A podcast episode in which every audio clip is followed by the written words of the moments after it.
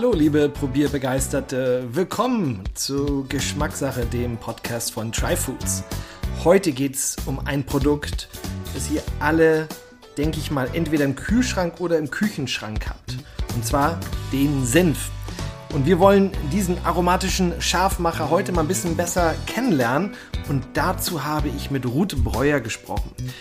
Sie leitet in fünfter Generation die historische Senfmühle in Monschau. Es gibt, glaube ich, kaum ein traditionsreicheres Unternehmen für Senf in Deutschland. Und mit Frau Breuer spreche ich über die Herstellung von Senf, was eigentlich einen guten Senf auszeichnet und natürlich auch über die Verwendung. Und da hat Frau Breuer einige sehr interessante Rezepte für uns und etwas Überraschendes, wie man auch Senf benutzen kann. Also, wie immer, es ist interessant, informativ. Ich würde euch vorschlagen, bleibt dran.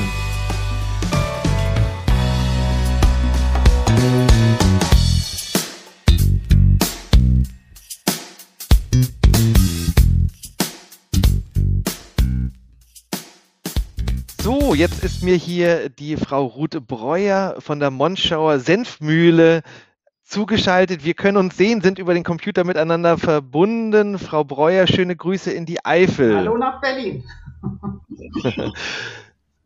Vielen Dank, dass Sie sich die Zeit genommen haben, mit mir heute über das Thema Senf zu sprechen. Ja, etwas, was wir alle zu Hause, denke ich mal, stehen haben, was wir täglich oder fast täglich benutzen. Ähm, aber auch ein Thema, mit dem ich mich bisher auch noch nicht so eingehend beschäftigt habe. Deswegen freue ich mich hier mit einer Senfmüllerin. Darf man das sagen, Frau Breuer? Senf das darf man sagen, ja.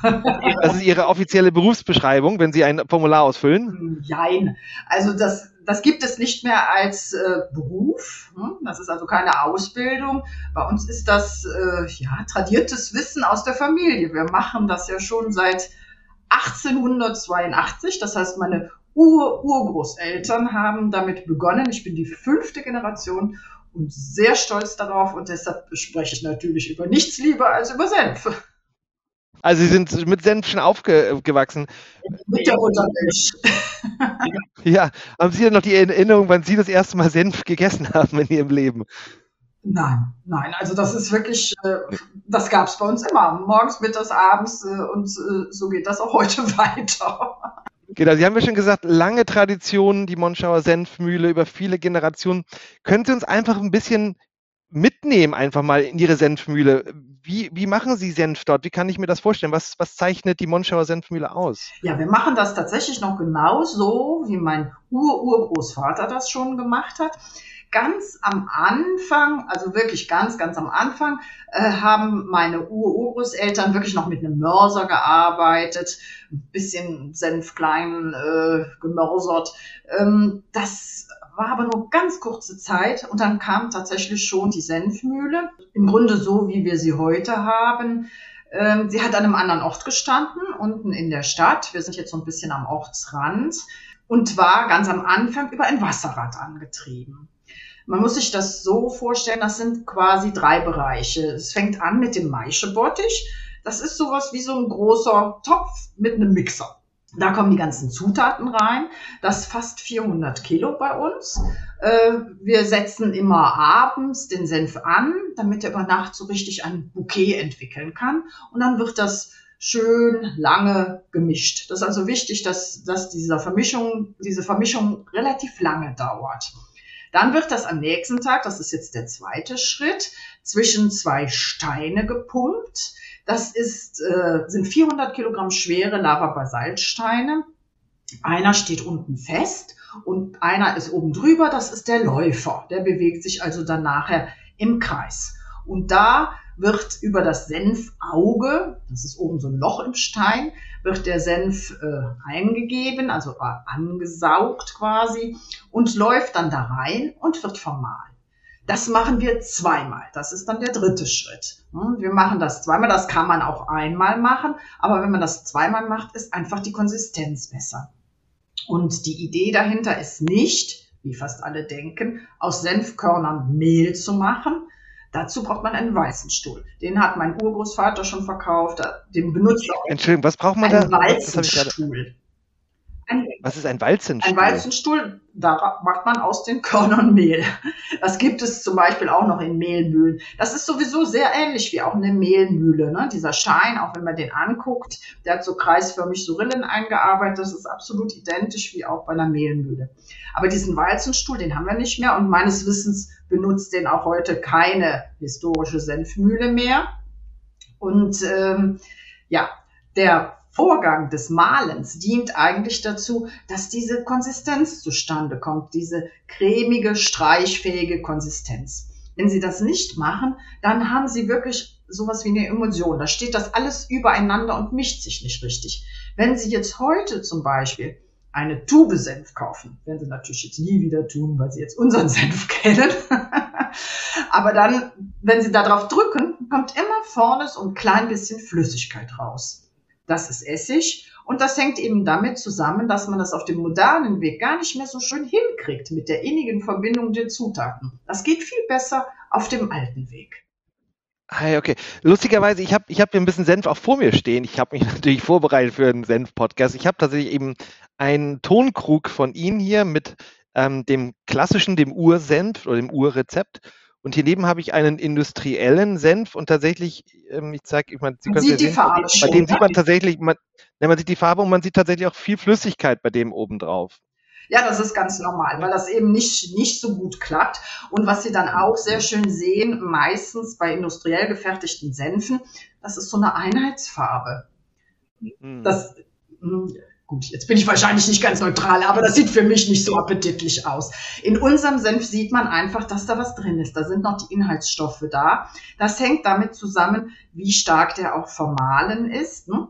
Und das kann man auch ein bisschen beeinflussen. Jetzt bei uns, das ist ja sowieso das Besondere an der handwerklichen Herstellung. Man kann die Steine so einstellen, dass die etwas höher, etwas niedriger stehen, dass die nicht so ganz fest aufliegen.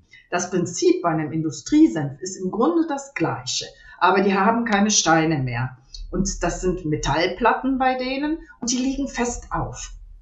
Die machen natürlich eine ganz andere Menge als wir. Ne? Ich hätte gesagt, unser Maischebottich fast 400 Kilogramm, da arbeiten wir den ganzen Tag dran. Ne? Die Industrie, die macht dann in der Stunde 10 Tonnen.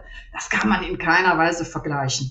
Die jagen also ihren Senf dann durch ihre Metallplatten und das, das kennt man ja, ne? wenn man die Hände reibt, ne? entsteht Hitze. Und das ist bei diesen Metallplatten genauso. Das wird also heiß bei der Produktion und die Hitze zerstört die ätherischen Öle. Deshalb muss man dann auf dem modernen Weg hinterher nochmal nachwürzen. Häufig wird das mit Meerrettich gemacht, einfach weil man ja eine gewisse Schärfe haben will. Oder man versucht es ganz kompliziert zu kühlen, was aber alles nicht so gut funktioniert wie einfach auf dem althergebrachten Wege. Bei uns wird nichts heiß, wir erhalten ätherischen Öle und das ist der große Unterschied, den sie auch wirklich schmecken. Ich, ich habe auch gehört oder äh, ähm, ich habe mir ein, ein Video angeschaut, auch über die Produktion bei Ihnen. Und da wurde gesagt, dass wohl auch ein, ein Stück weit das Geheimnis Ihres Geschmacks äh, der Abrieb von dem Basalt-Vulkan. Äh, ist, das, ist das tatsächlich so? Dass ja, es ist natürlich so, dass bei den Steinen ein gewisser Abrieb entsteht. Ne?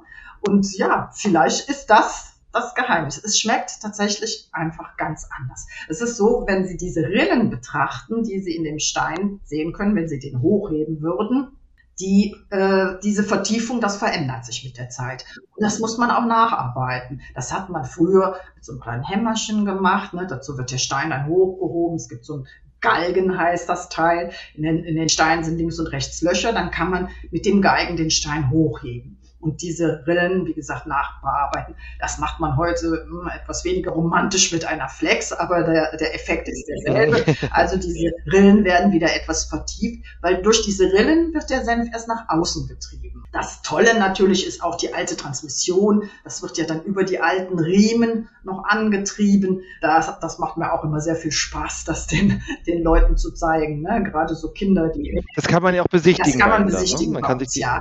Also und gerade Kinder sind dann oft sehr fasziniert, weil genauso wie die denken, die Milch kommt aus der Tüte, denken die auch, Strom macht man einfach, indem man nur auf ein Knöpfchen drückt.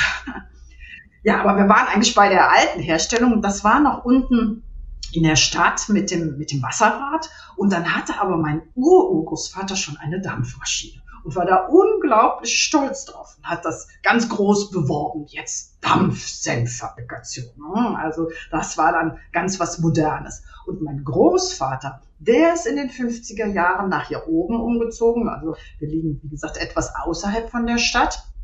Und äh, der hatte dann aber schon ein Motörchen. Dieses kleine Motörchen, das stammt aus den 20er Jahren, mit dem arbeiten wir nach wie vor. Das ist wirklich auch spannend anzugucken. Das macht unglaublich Krach und man hat sofort den Geruch in der Nase. Also das ist, man betritt quasi den Raum und ja, man merkt schon, wie es wirkt. Ne? Die Nase wird frei, der Kopf wird frei. Das ist ja auch so ein Effekt, den die ätherischen Öle dann schon allein beim Riechen haben. Und das werden Sie auch merken, wenn Sie an dem Senf riechen. Das ist wirklich noch, da riecht man auch noch was. Häufig hat man halt beim modernen Senf eigentlich nicht mehr viel Geruch. Wenn wir über Senf reden, ich meine, wir, wir reden jetzt ja eigentlich über, über das, über, ja, sagt man eigentlich Gewürz oder Würzsoße? Was ist eigentlich bei Senf wiederum der, wenn man jetzt, wenn man den Mostard, also wie man ja bei, sagt man das Eifel ja auch, ne? Mostard oder Mostard. Düsseldorf? Mostard. Ja, das ist auch je nach Dorf unterschiedlich. Das ist übrigens ganz spannend mit dem Mostard. Wenn Sie sich das Wort begucken, das finden Sie ja auch im Französischen Motarde, Sie finden das im Italienischen und im Spanischen Mostarda. Da steckt ja immer der Most drin. Und das ist auch so gemeint, also weil ganz ursprünglich hat man Senf nur mit Most gemacht, also keinen Essig verwendet, sondern den Most. Und das ist eigentlich auch das Dijon-Rezept. Viele Leute meinen immer, Dijon-Senf, das ist das mit den dicken Körnern. Ist es auch. Aber eigentlich ist der klassische Dijon-Senf eben mit Most gemacht, also mit einem Wein anstatt von einem Essig. Hm, hm. Genau, aber die, äh, was Mostard oder was wir als Senf bezeichnen, ist ja schon eine, eine Mischung aus verschiedenen Zutaten, wo es ja auch unterschiedliche Rezepte gibt. Ähm, aber was Senf ja erstmal zum Senf macht, ist ja die Pflanze, beziehungsweise die, die, die Samen oder die Saaten dieser Pflanze, die man ja nimmt als, als Ausgangsstoff für den Senf. Ähm, vielleicht da mal ganz kurz zu. Gibt es da eigentlich große Unterschiede? Gibt es da unterschiedliche Sorten? Also wie, wie, wie, kaufen Sie das ein? Worauf achten Sie? Also was, was ist da vielleicht wichtig zu wissen, wenn man sich erstmal das Ausgangsprodukt anschaut? Ja, also das ist, also Essig ist ein wichtiger Bestandteil, das sagte ich ja eben schon im Vergleich jetzt mit dem Most. Wasser ist ein sehr wichtiger Bestandteil, also unser gutes Eifelwasser. Und natürlich Senfmehl und Senfsaat. Da unterscheidet man hell und dunkel. Also es gibt weißen und gelben Senf und es gibt braunen und schwarzen. Und man braucht immer eine helle Komponente, eine dunkle. Die helle gibt die Würze, die dunkle gibt die Schärfe. Das sind also verschiedene Pflanzen, die auch ähm, ja, an verschiedenen Stellen wachsen. Eigentlich ist Senf sehr anspruchslos. Der kann fast überall wachsen. Den gibt's genauso in Äthiopien wie in Schweden, wie in China, wie in Kanada, äh, sehr viel aus der Ukraine, also aus, aus dem russischen Bereich, äh, Osteuropa. Und äh, wir verwenden bei uns gelbes Senfmehl und hauptsächlich braunes. Das Braune gibt die Schärfe. Das heißt, man kann da so ein bisschen mitspielen. Gebe ich da ein bisschen mehr scharf Braunes dazu, wird auch der Senf etwas schärfer. Ne? Aber so ganz ohne einander können die nicht. Also es muss immer hell und dunkel gemischt sein. Und dann gibt es schon unterschiedliche Qualitäten und es gibt auch unterschiedliche, ja, Arten. Es gibt einmal den Ackersenf, das kennen ganz viele Leute. Wenn, wenn jemand überhaupt die Senfpflanze kennt, dann ist das meistens der Ackersenf. Der wird nicht zur Senfherstellung benutzt, sondern nur zum Unterpflügen, um das Feld, um den Boden ein bisschen locker zu machen. Das ist diese gelbe Pflanze, die sehr dem Raps ähnelt. Das ist auch von der Pflanzenfamilie gehört das mit zu den Kohlsorten. Ähm, wenn man den Senf nimmt, man kann ihn entölen. Wir haben immer teilentölt. Es gibt, ich habe jetzt, äh, weil Sie mich gefragt haben, wie, wie macht man denn Senf selber? Kann man Senf selber herstellen? Habe ich mir das mal angeguckt, weil ich, ich habe ja nicht den Bedarf, Senf herzustellen, irgendwie in der Schüssel. Ich mache das mit meiner Senfmühle. Und das war ganz witzig. Da habe ich also tatsächlich ein Rezept gefunden, wo man Öl hinzufügt gesagt, wie kommen die darauf, Öl hinzuzufügen? Und dann ist mir nachher klar geworden, die haben sich daran orientiert, dass es natürlich dieses teilentölte Senfkorn gibt hm, und haben dann gemeint, sie müssen da jetzt irgendwie Öl hinzufügen. Das ist also eigentlich totaler Quatsch. Mhm. Aber ja, nur dass ich verstehe, also kaufen Sie schon Senfmehl oder kaufen Sie Senfsaat? Wir haben sowohl als auch. Also wir haben Senfmehl und äh, vermahlen das und wir fügen hinterher zum Teil nochmal Senfsaat hinzu für den besonderen Geschmack. Okay. Wie, aber ist es nicht, nur das verstehe ich, man, also weil, weil was besonders ja auch den Geschmack von Senf nachher als im, im, in, der, in der Soße oder in der Gewürz ausmacht, sind ja die ätherischen Öle. Ähm, nun sind doch aber, also was ich gelernt habe von vielen anderen Dingen, auch wenn ich Kaffee, ja, dass man sagt, Kaffee sollte man immer ganz kaufen, äh, Pfeffer immer ganz, weil sobald ich es male, kommen ja die, die flüchtigen ätherischen Öle raus. Das heißt, wenn ich jetzt aber schon ähm, äh, Mehl kaufe, Senfmehl, hat, ist da nicht schon viel verloren dann an, an äh, Inhaltsstoffen? Da ist natürlich schon ein bisschen was äh, entwichen von ätherischen Ölen, das ist richtig, aber das reicht vollkommen aus. Also wenn Sie aber einen schärferen Senf haben möchten, kann man zum Beispiel Körner zusetzen. Das äh, haben wir bei einer Sorte gemacht, bei unserem Kaisersenf. Und das ist ja ein chemischer Prozess, dass sie dieses Gefühl von Schärfe merken im Mund. Und das entsteht unter anderem dadurch, dass sie das Senfkorn beim Beißen aufbrechen, sich das mit der Spucke mischt. Dann kommt dieses Gefühl von Schärfe. Wenn Sie zum Beispiel im Gurkenglas haben Sie ja auch immer Körner drin, Senfkörner. Ja, ist Ihnen wahrscheinlich noch nie aufgefallen, dass das irgendwie scharf schmeckt weil sie das gar nicht aufbeißen, dieses Korn. Das schluckt man dann so mit runter. Wenn sie das aber so im Senf haben, dann haben sie nochmal so richtig so, so eine kleine Explosion im Mund, sag ich mal. Äh, ne? jetzt, wenn Sie Ihr Senf, also sowohl Saat als auch Mehl ein, einkaufen, haben Sie da schon auch da seit Generationen ähm, das Gleiche, was Sie einkaufen, die, die, gleichen Partner dort, wo Sie es herbeziehen? Oder, oder wie wichtig ist das auch, dass da die Qualität und, und wie gehen Sie da vor beim Einkauf? Also natürlich ist das wichtig. Es gibt da Handelsbeziehungen schon seit 30 Jahren. Man muss natürlich sagen, äh, früher mein äh, Großvater oder mein ja, wenn man ganz zurückgeht, mein, mein Urgroßvater, die haben ja nicht irgendwo aus der Welt bezogen, sondern die haben das hier bei uns irgendwo bezogen. Da war es so, dass man auch einfach Senf selber angebaut hat, auch, auch hier in der Eifel und auch überhaupt äh, in Deutschland. Das war so ein bisschen das Gewürz des kleinen Mannes. Das hatte man einfach im Garten. Nun reicht so ein bisschen Gartenanbau natürlich nicht, um ähm, eine Senfproduktion zu starten. Im größeren Rahmen haben das interessanterweise die Köhler gemacht. Ich weiß nicht, warum das so ist, habe ich auch noch nie rausfinden können. Die Köhler haben das so im Nebenerwerb dann Senf angebaut. Also das heißt, mein Urgroßvater hat hier irgendwo aus der Gegend bezogen. Dann ist diese Tradition so ein bisschen verloren gegangen, als auch der Beruf des Köhlers ausgestorben ist. Das macht man einfach nicht mehr hier so viel Senf anbauen. Ähm, mein Urgroßvater und mein Großvater hat dann schon von weiter weg bezogen, zum Teil aus China, aus Schweden. Und äh, viele Jahre haben wir auch aus Kanada bezogen. Und nach Fukushima war es so, dass unser Importeur gesagt hat, ja, da ist vermutlich doch was rüber geflogen. Also äh, da stimmt jetzt die Qualität nicht mehr so.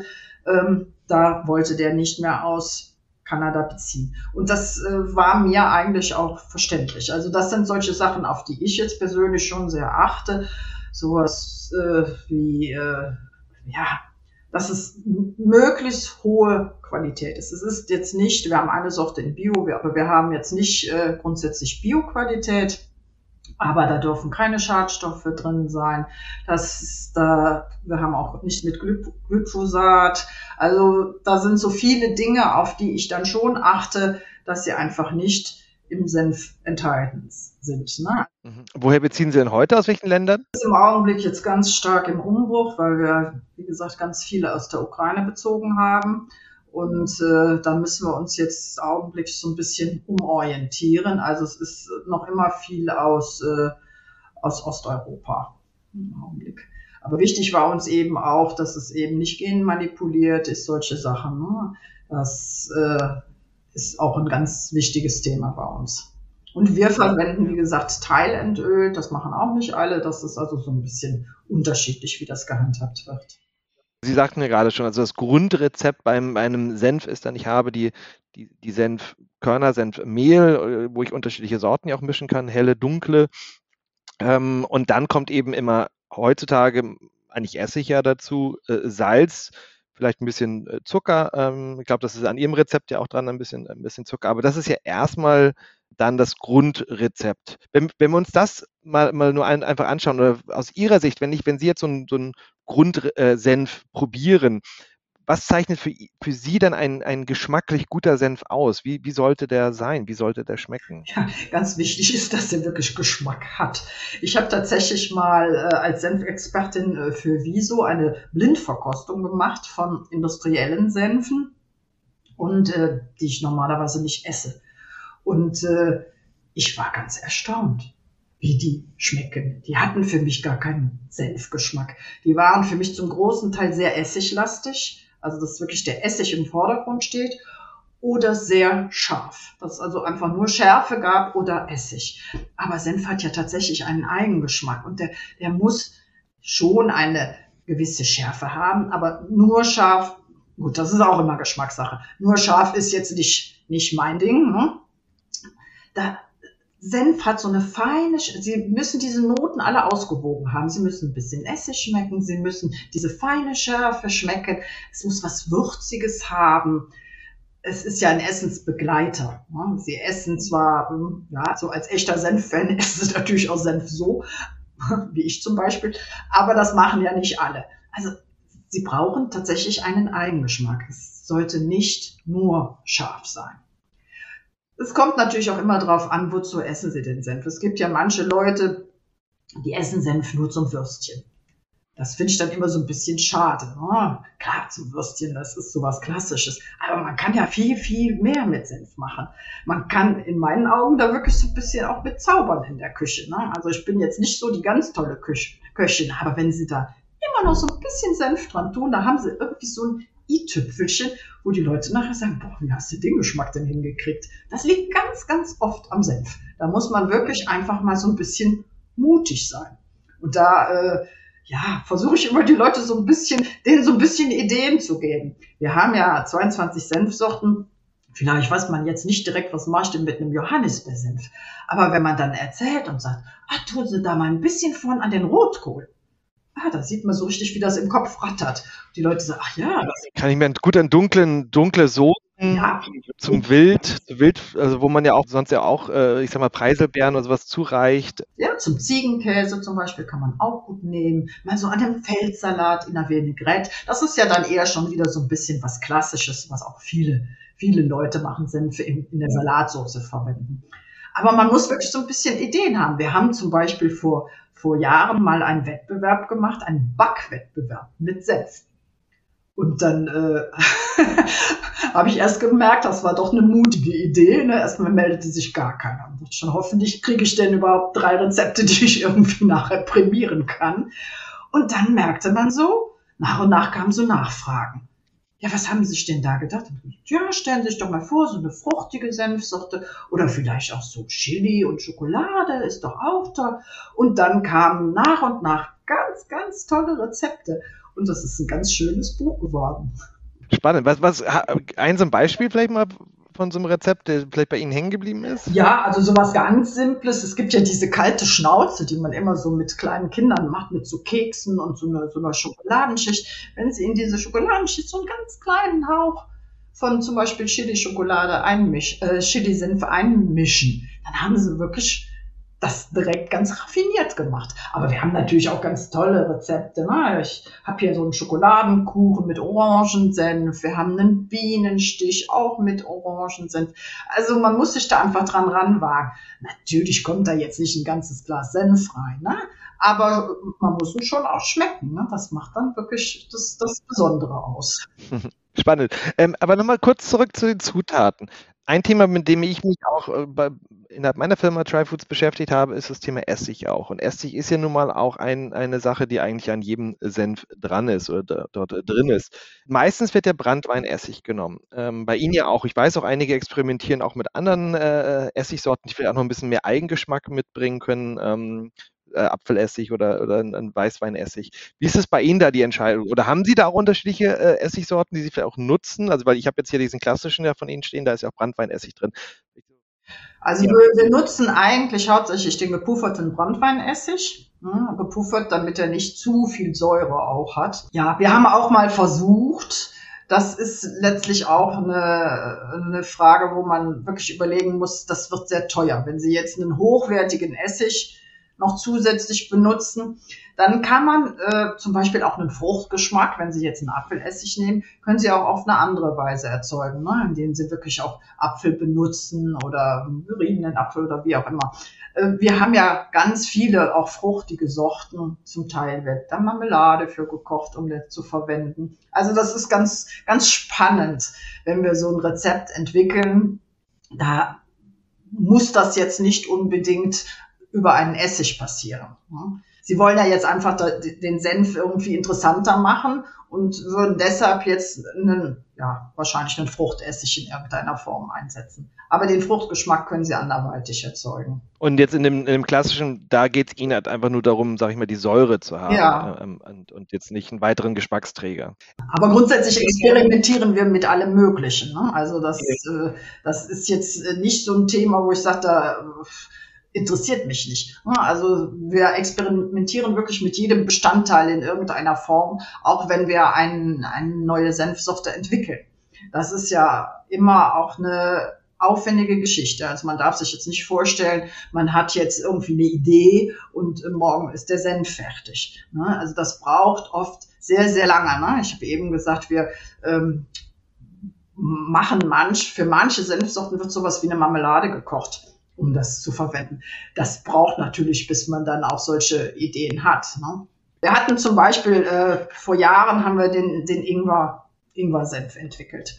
Und dann hatte mein Vater tatsächlich schon auch im Radio erzählt, wir machen Ingwer-Senf. Und dann waren wir richtig unter Zugzwang, wir kriegten das nicht hin. Ne? Also das war so, der Ingwer in Kombination mit dem Senf war einfach unglaublich scharf. Also unerträglich scharf. Dann haben wir überlegt, wie machen wir das jetzt? Wir müssen ja irgendwie diese Schärfe etwas abmildern. Haben wir uns überlegt über eine, über eine Frucht. Ich glaube, alle Früchte dieser Welt ausprobiert. Ne? Also es war wirklich eine sehr aufwendige Geschichte. Und jetzt am Schluss ist es Ananas und ein Hauch Banane der da noch mit drin ist, um diese Schärfe aufzufangen und der das Ganze dann aber auch spannend macht. Ne? Also wenn Sie das probieren, dann, ja, denkt man, oder ich denke zum Beispiel sehr schnell an, an asiatische Küche, wo man das einsetzen kann. Ne? Das ist aber auch ganz, ganz toll zu Fisch. Also äh, da gibt es ganz viele Ideen, die man dann auch im Kopf haben muss. Was macht man denn damit? Ne? Ich muss ja jetzt nicht irgendeine Senfsorte entwickeln, die nachher keiner mehr für irgendwas einsetzen kann. Ne? Also es soll ja schon auch Spaß machen, damit dann zu experimentieren in der ganz normalen täglichen Küche. Wie gehen Sie denn dann normalerweise vor, also bei der Rezept Rezeptentwicklung? Ist es so die, die Idee zuerst die Anwendung meistens, dass Sie überlegen, ah Mensch, für asiatische Küche, da haben wir irgendwie noch nichts oder hier für, für die und die Gerichte, da fehlt uns was? Oder ist es eher so, dass man sagt, man hat, man hat irgendwie einen Senf, man hat den Geschmack des Senf und sagt, ah, das könnte eigentlich super harmonieren mit der und der Zutat? Sowohl als auch eigentlich. Also diese, was Sie jetzt gerade sagten, man hat irgendwas im Kopf, man probiert irgendwas und denkt jetzt noch ein bisschen Senf dazu. Das kenne ich aus dem Urlaub. Ne? Ich esse irgendwas und äh, ein tolles Söschen und dann jetzt noch ein bisschen Senf dazu, das wäre jetzt das Highlight. Und dann komme ich nach Hause und dann experimentieren wir. So sind tatsächlich unsere Senfmocho, unsere Senf-Aioli, die frischen Senffrüchtchen entstanden. Das waren so Urlaubsideen. Aber das war jetzt keine Senfsorte. Bei der Senfsorte ist es ganz oft so, dass die Leute kommen und sagen, wie wäre denn, wollt ihr nicht mal das und das probieren? Und dann denken wir, ach ja, ist eigentlich eine nette Idee. Dann probieren wir mal damit. Das braucht Zeit. Ne? Also wir hatten zum Beispiel ähm, vor Jahren die Idee, einen Biersenf zu machen. Ja, das gab, gab auf einmal überall gab es Biersenf. Dann habe ich Biersenf von anderen probiert, habe immer gedacht, nee, nee, so soll er aber nicht schmecken. Also der muss, muss irgendwie besser schmecken. Und äh, ja, da muss man das ja irgendwie hinkriegen, das besser zu machen. dann nehme ich mir in so einem Fall einfach auch das Fachwissen dazu. Ne? Also ich habe dann mit einem Bierbrauer Kontakt aufgenommen, gesagt, äh, sollen wir es mal zusammentun, können wir mal überlegen, was schlägst du vor? Und dann haben wir experimentiert. Das heißt, wir nehmen so einen kleinen, ja, einen kleinen Behälter, sagen wir 500 Milliliter, fünfmal und dann geht's los. Also da tun wir jetzt ein bisschen mehr davon rein, da ein bisschen weniger und dafür was anderes.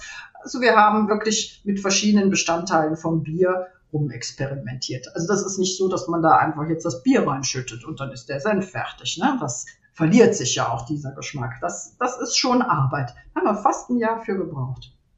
Und das war dann wirklich so, man muss das dann ja ein bisschen stehen lassen. Das steht ja bei Ihnen auch. Das muss ja nach, nach drei Monaten auch noch gut schmecken. Und das war das große Problem.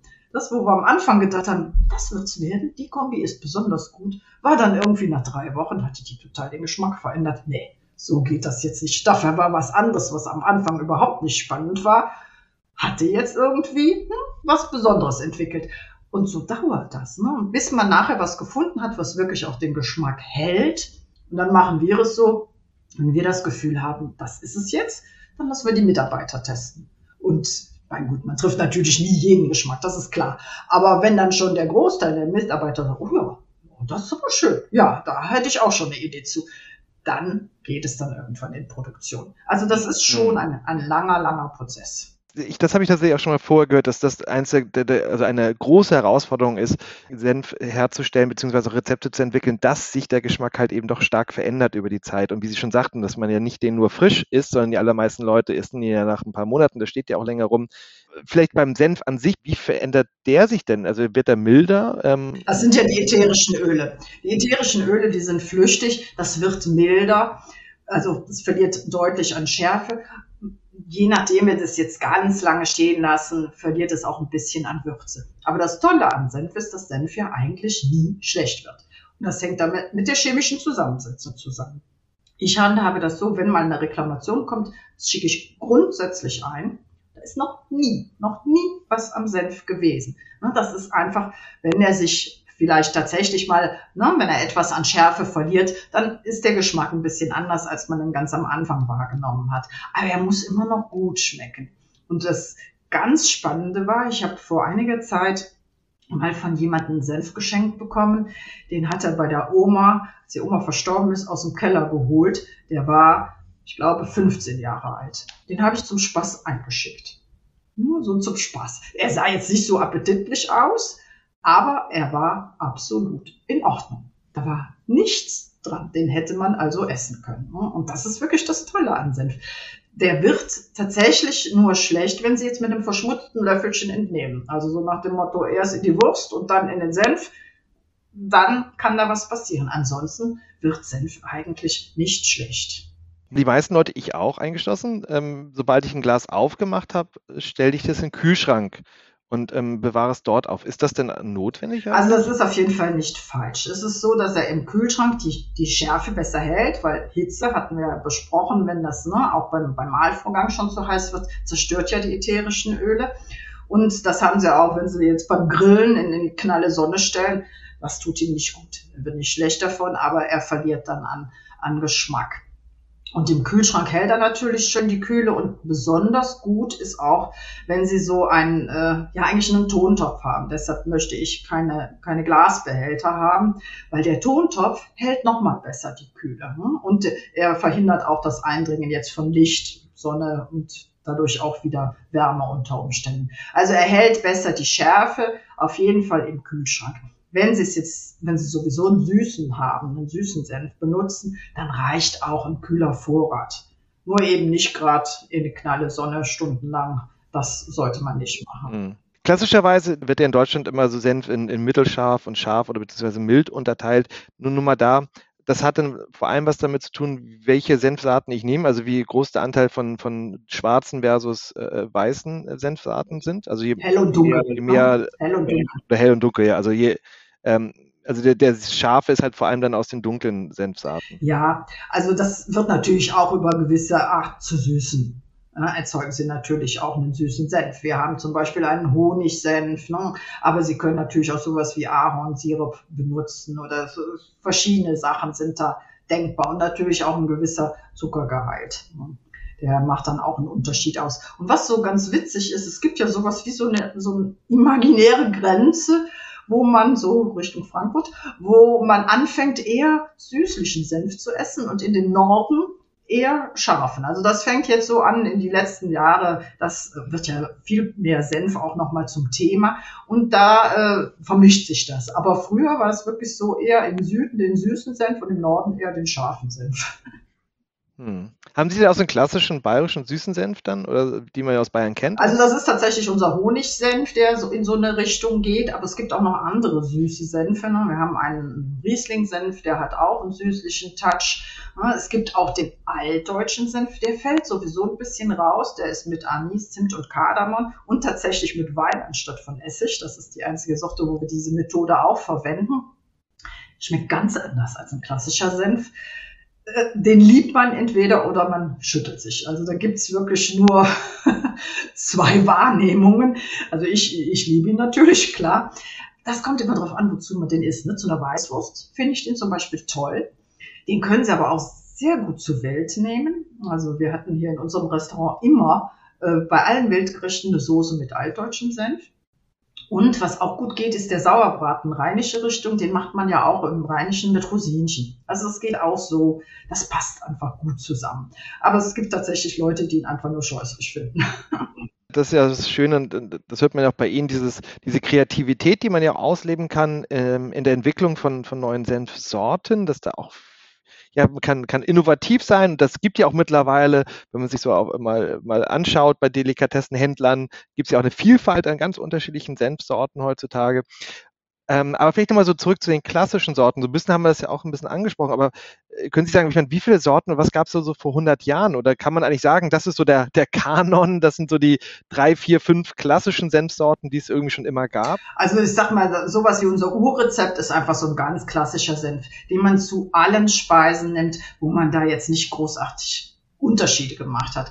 Und mein Urgroßvater hat aber schon als zweite Sorte den äh, Kaisersenf bei uns äh, kreiert. Das war einer, der eben ein bisschen schärfer ist, der eben diese Körnchen hat, wenn man auf den Körnchen kaut, sich ganz schön nochmal so ein bisschen zusätzliche Schärfe entwickelt und sicher dann auch ein süßer. Also ich würde wirklich sagen, süß, mittelscharf, scharf, das waren schon so die Ursprünge vom Senf. Aber man weiß zum Beispiel, die Römer kannten ja schon Senf und da gibt es eine alte Rezeptur, da haben die auch schon Honig da reingemischt. Also das ist, äh, ich glaube, da war man schon immer auch ein bisschen experimentierfreudig, ne? ob man da jetzt ein bisschen mehr Kräuter mit reinnimmt oder was. Das passt ja eigentlich immer. Und das ist nochmal zum Dijon-Senf, also das, das ja auch, ähm, ich meine, Dijon ist ja auch bekannt geworden, weil es ja, glaube ich, eins der ersten Zentren ja war, wo, wo Senf auch im größeren Maßstab ähm, hergestellt wurden, wann, ich weiß nicht, 11., 12. Ja, Jahrhundert oder so. Ja. Also es gibt sogar Unterlagen, dass äh, der Gegenpapst in Avignon hatte einen Senfbeauftragten zu dieser Zeit. Also jemand, der für ihn probiert hat, was ist jetzt der richtige Senf hier für meinen Papst. Das war also schon ein wichtiges Thema. Wichtiges Thema. Und ich meine, der Dijon-Senf, Sie sagten vorhin, das, was die wenigsten wissen, eigentlich traditionell den Most ausmacht, obwohl wahrscheinlich heute, wenn ich jetzt einen Dijon-Senf kaufe, wahrscheinlich im wenigsten Fällen noch Most drin ist, oder? Das glaube ich auch nicht. Ich glaube, auch der wenigste Dijon-Senf wird heute in Dijon gemacht. Also dass die sind alle verkauft. Äh, meines Wissens äh, ist da China sehr aktiv in diesem Bereich in, in Frankreich. Also das kann ich jetzt nicht verifizieren, aber das äh, liest man so.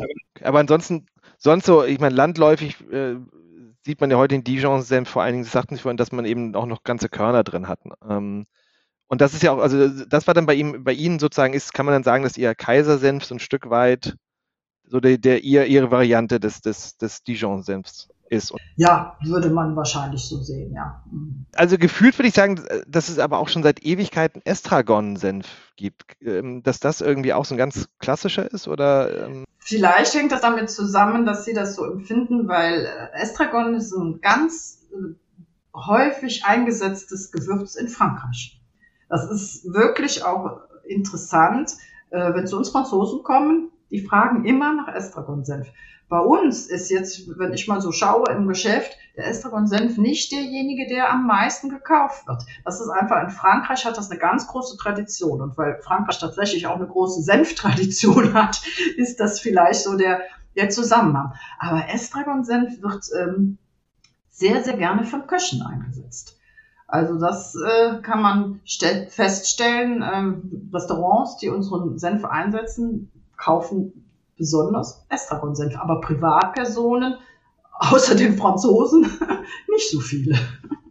Was ist denn bei Ihnen der Bestseller? Das ist schon so ein bisschen äh, Jahreszeitenbedingt, würde ich mal sagen. Also es gibt Senfsorten, die passen einfach zu bestimmten Jahreszeiten besonders gut. Johannisbeersenf ist eher so ein Wintersenf, ne? wenn man so deftiger kocht, Rotkohl, ne? auch mal wild oder sowas. Ne? Limonensenf ist sowas eher im Frühjahr, wenn man so anfängt leichter zu kochen, mal so eine leichte Salatsoße, mal was zu Geflügel, mal was zu Fisch. Dann gibt es natürlich so klassische Grillsenfe, aber bei uns ist tatsächlich immer unser Ursenf einer, der am besten läuft, der ist einfach überall einsetzbar. Der passt wirklich zu allen Speisen. Und der Honig-Mohnsenf, sehr, sehr, sehr beliebt ne, als süße Variante. Aber so ganz allmählich äh, kommt der Biersenf auch an den Honigsenf ran. Wobei der Biersenf auch eine süßliche Sorte ist. Bei uns steht da das Malzige im Vordergrund. Ähm, ja, auch mal einen Braten einreiben, eine schöne Soße, super zu einem Käse und natürlich zum Grill. Also ich meine, geschmacklich äh, hat, hat Senf äh, viel zu bieten. Es hebt den Geschmack vieler Gerichte, wenn man es einsetzt. Gleichzeitig war es ja vor allem früher ein Konservierungsmittel auch, Senf. Und schlussendlich essen ja auch Leute Senf und, und setzen Senf auch ein, weil es halt gesundheitlich ja auch förderlich sein soll. Wie können Sie dazu nochmal was sagen? Was, was macht dort Senf besonders im ja, gesundheitlichen Bereich? Eigentlich isst man ja ganz klassisch einen Senf zu was Fettigem. Das hängt damit zusammen, weil Senf einfach die Verdauung anregt. Ne? Dann können Sie das besser verarbeiten. Ne? Das ist ursprünglich mal so der Zusammenhang. Aber ähm, Senf hat auch ganz viele andere heilende Funktionen und die Römer kannten zum Beispiel Senf eigentlich eher aus dem Zusammenhang heilen als aus dem Zusammenhang essen. Da haben die das natürlich auch zum Teil äußerlich angewendet. Ne? Das kennt man ja auch heute noch. So als Großmutters Wissen Senf entwickelt. Wenn Sie mal Husten haben, so was fies Festsitzendes, machen Sie mal einen Senfwickel. Da nehmen Sie natürlich jetzt nur Senfmehl, keinen verarbeiteten Senf. Darf auch niemals direkt auf die Haut kommen, weil das wirklich zu Verbrennungen führt, sondern immer auf ein dickes Tuch aufbringen, mit ein bisschen Wasser mischen. Äh, dann einwirken lassen und Sie werden feststellen, nach zehn Minuten, Sie können wirklich besser abhusten. Ne? Und das ist eben diese Wirkung von diesen ätherischen Ölen, die auch die Haut dann letztlich anregen. Also als äußerliche Anwendung auch sehr bekannt. Die innerliche Anwendung äh, haben wir jahrelang auch erzählt, ne? dass es einfach gut ist für die Verdauung. Es gibt äh, auch Untersuchungen an der Uni in Freiburg, glaube ich, war das, ähm, mit Krebspatienten, dass sich also Senf positiv auswirkt. Aber das sind alles Sachen, die dürfen wir offiziell nicht mehr sagen. Da gibt es das sogenannte Health Claim Gesetz, das verbietet das äh, Ausweisen von äh, gesundheitlichen Vorteilen durch, äh, durch Lebensmittel, wenn das nicht an einer ganz großen Anzahl von Menschen getestet und nachgewiesen ist. Deshalb dürfen wir das nicht mehr sagen, obwohl, wie gesagt, vieles ist ja Großmutters Wissen. Früher wusste man ja auch, ne, wenn du irgendwie Verdauungsbeschwerden hast, dann nimm mal einen ordentlichen Löffel Senf. Also von wegen eher einen Löffel Senf nach dem fettigen Essen dann nochmal zusätzlich nehmen, als einen Schnaps zu trinken. Ja, ich trinke auch mal gern Schnaps, so ist das nicht. ja, aber da weiß man ja auch, dass das gar nicht so zuträglich ist für die Verdauung. Das ist nur so ein subjektives Gefühl mit dem Schnaps. Die haben ja auch bei, bei sich auf dem Gelände ein eigenes Restaurant. Ne? Das Schnabuleum heißt es. Ja, korrekt? das ist leider im Augenblick geschlossen aufgrund des Hochwassers, was wir hatten. Aber wir hatten halt dieses Restaurant, in dem alle Speisen mit Senf verfeinert worden sind, als besonderes Highlight. Weil auch mit dem Hintergedanken, dass die Leute noch mal ein bisschen mehr Ideen bekommen, wo kann man denn alles so Senf einsetzen ne? und sich da jetzt nicht nur so auf ihre Wurst fokussieren. Was war denn da so, vielleicht auch nochmal so ein Highlight oder, oder was Außergewöhnliches, was bei Ihnen auf der Karte stand? Ich meine, das Backen fand ich schon mal, schon mal sehr interessant, woran man nicht denkt. Vielleicht so also ein, zwei andere Sachen, Rezepte, die Sie dort, ähm, Speisen, die Sie dort serviert haben. Also das, wo die Leute am meisten staunen, ist tatsächlich immer der süße Zusammenhang. Ne? Also wenn wir jetzt so, wir hatten ein Honigsenf-Buffet, also die, die Nachtische. Oder es gab auch eine Zabayone mit, mit Senf. Das sind äh, die Sachen, wo die Leute ganz besonders drüber gestaunt haben. Aber bei uns ist natürlich wirklich so, auch in meinem privaten Haushalt, sie können Senf immer ein Stück Fleisch, ein Stück Fisch mit einreiben. Das wird ganz weich auch durch den Senf. Ne? Das hat ja diese, diese äh, Funktion tatsächlich auch das so ganz weich zu machen. Ja, es spaltet die Proteine auf, ne, was dann ja auch, glaube ich, die Verdauung so fördert. Genau, auch das bindet, auch wenn sie eine Soße haben zum Beispiel, ne, das, das bindet sehr schön. Also mit Senf kann man tatsächlich zaubern, ne? also auch in, in ganz normalen Haushalt. Ich tue zum Beispiel ans Rührei Senf. Machen wahrscheinlich auch nicht viele, viele andere Leute.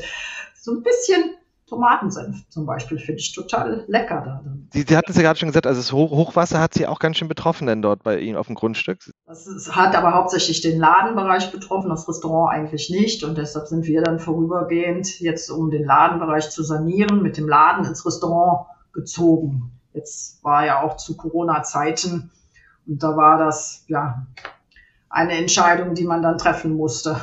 Mhm. Aber es wird wieder eröffnet, steht fest. Wie verkaufen Sie denn normalerweise hauptsächlich Ihren Senf eigentlich über welche Kanäle? Also wir haben sehr viele Besucher, die zu uns kommen. Wir bieten ja Besichtigungen an und äh, wer es einmal gesehen hat und auch jetzt verstanden hat, was ist einfach so auch dieses Besondere und ja und ihn probiert hat, der geht selten ohne was nach Hause. Ähm, wir haben auch einen Online-Shop, ähm, der jetzt auch zu Corona-Zeiten auch sehr sehr viel Anklang gefunden hat. Ähm, wir sind auf Messen, auf Märkten. Jetzt auch durch Corona natürlich sind die ganzen Messenmärkte ausgefallen, aber das wird ja jetzt hoffentlich auch wieder, wieder alles stattfinden können. Wir haben einen Teil Wiederverkäufer, kleine Hofläden zum Beispiel, die sind alle auch auf unserer Website aufgelistet, also verschiedene Geschäfte, die einfach Spezialitätengeschäfte, die unseren Senf führen. In Berlin gibt es zum Beispiel auch unseren Senf im KDW. In einem kleinen Hofladen das KDW. ja, nein, es gibt einfach so sehr unterschiedliche. Ne? Also das sieht man daran. Wir, wir versuchen halt da, wo wir das Gefühl haben, dass es passt. Wie ist das, wie ist da so Ihre Einschätzung ähm, zum Thema? Also ich finde in Deutschland, es gibt einmal diese Entwicklung, dass das handwerkliche Lebensmittelproduktion irgendwie mehr gefeiert wird. Auf jeden Fall medial wird es mehr gezeigt. Es, es scheint eine mehr auch eine, eine Gruppe von Menschen zu geben, die es interessiert. Auf der anderen Seite wachsen die Discounter immer weiter. Stichwort Geiz ist geil, alles muss günstig sein. Und gerade beim Senf, ich meine, ich kann Glas oder so ein Becher Senf ja für, ich weiß gar nicht, 39 Cent ähm, kaufen oder ich kann zwischen 5 und 10 Euro äh, für ein Glas ausgeben. Wie, wie ist da so Ihre Einschätzung? Ich meine, so als Familienunternehmen, ähm, schauen Sie da positiv in die Zukunft, dass, dass, dass das mehr auch geschätzt wird, wieder das Handwerk? Oder sehen Sie eher, dass das, das industrielle Ware doch den ähm, Vormarsch ist?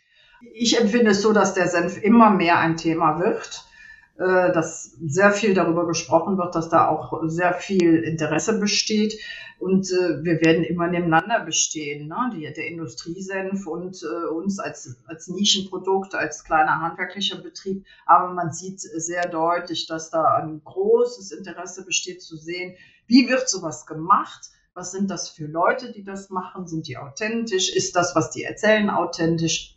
Da besteht sehr, sehr viel Interesse. Deshalb kommen die ganzen Leute zu uns, um das auch zu sehen.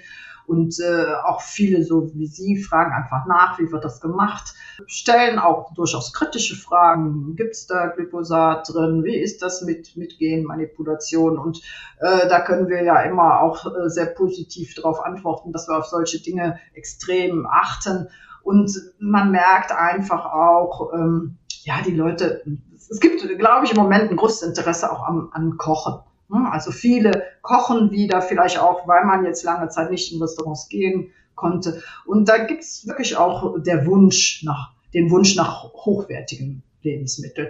Und klar, derjenige, der für 33 Cent äh, irgendwo im Discounter einen Senf kauft, wird wahrscheinlich nicht unseren dann auch noch im Kühlschrank haben. Ich glaube, man entscheidet sich dann entweder für so etwas Besonderes. Die haben dann vielleicht in einem anderen Bereich was, wo sie ihre Prioritäten setzen und da eben auch sich für ein hochwertigeres Produkt entscheiden.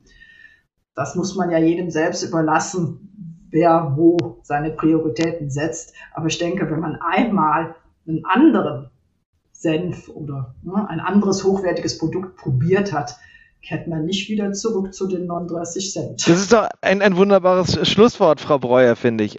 Man kann natürlich noch viel, viel mehr über Senf reden, aber ich glaube, wir haben das äh, ganz rund hinbekommen, ähm, in die Welt des Senfes eingetaucht. Vielen Dank Ihnen für, für Ihre Zeit, für Ihre Informationen, das Vorstellen Ihrer Senfmühle und ein bisschen mehr über Senf äh, uns allen hier mitzuteilen. Ja, sehr gerne, aber ich kann Ihnen noch gerne zwei Stunden weiter erzählen. Ne? Es gibt noch viele, viele Themen, die den Senf berühren, auch einfach, was man noch aus Senf weitermachen kann. Ne? Und das wir hatten schon über Soßen gesprochen, aber wir haben zum Beispiel auch ein Likör mit Senf, es gibt ein Gin mit Senf. Also da ist dem Experimentieren quasi, ja, die Welt geöffnet. Und das werden wir auch immer weitermachen. Das wird immer weiter ein Thema für uns bleiben, da noch viele, viele, viele Ideen zu entwickeln. Prima. Vielen Dank. Gerne. So, das war's zum Thema Senf. Ich bedanke mich fürs Einschalten, fürs Dranbleiben. Ich hoffe, ihr seid auch beim nächsten Mal wieder dabei. Ich plane schon wieder interessante neue Folgen. Also am besten abonniert ihr unseren Kanal auf eurer präferierten Plattform. Wie immer, wenn ihr Fragen habt, schickt uns die doch einfach an info at tryfoods.de. Ansonsten bleibt gesund und vor allem bleibt neugierig.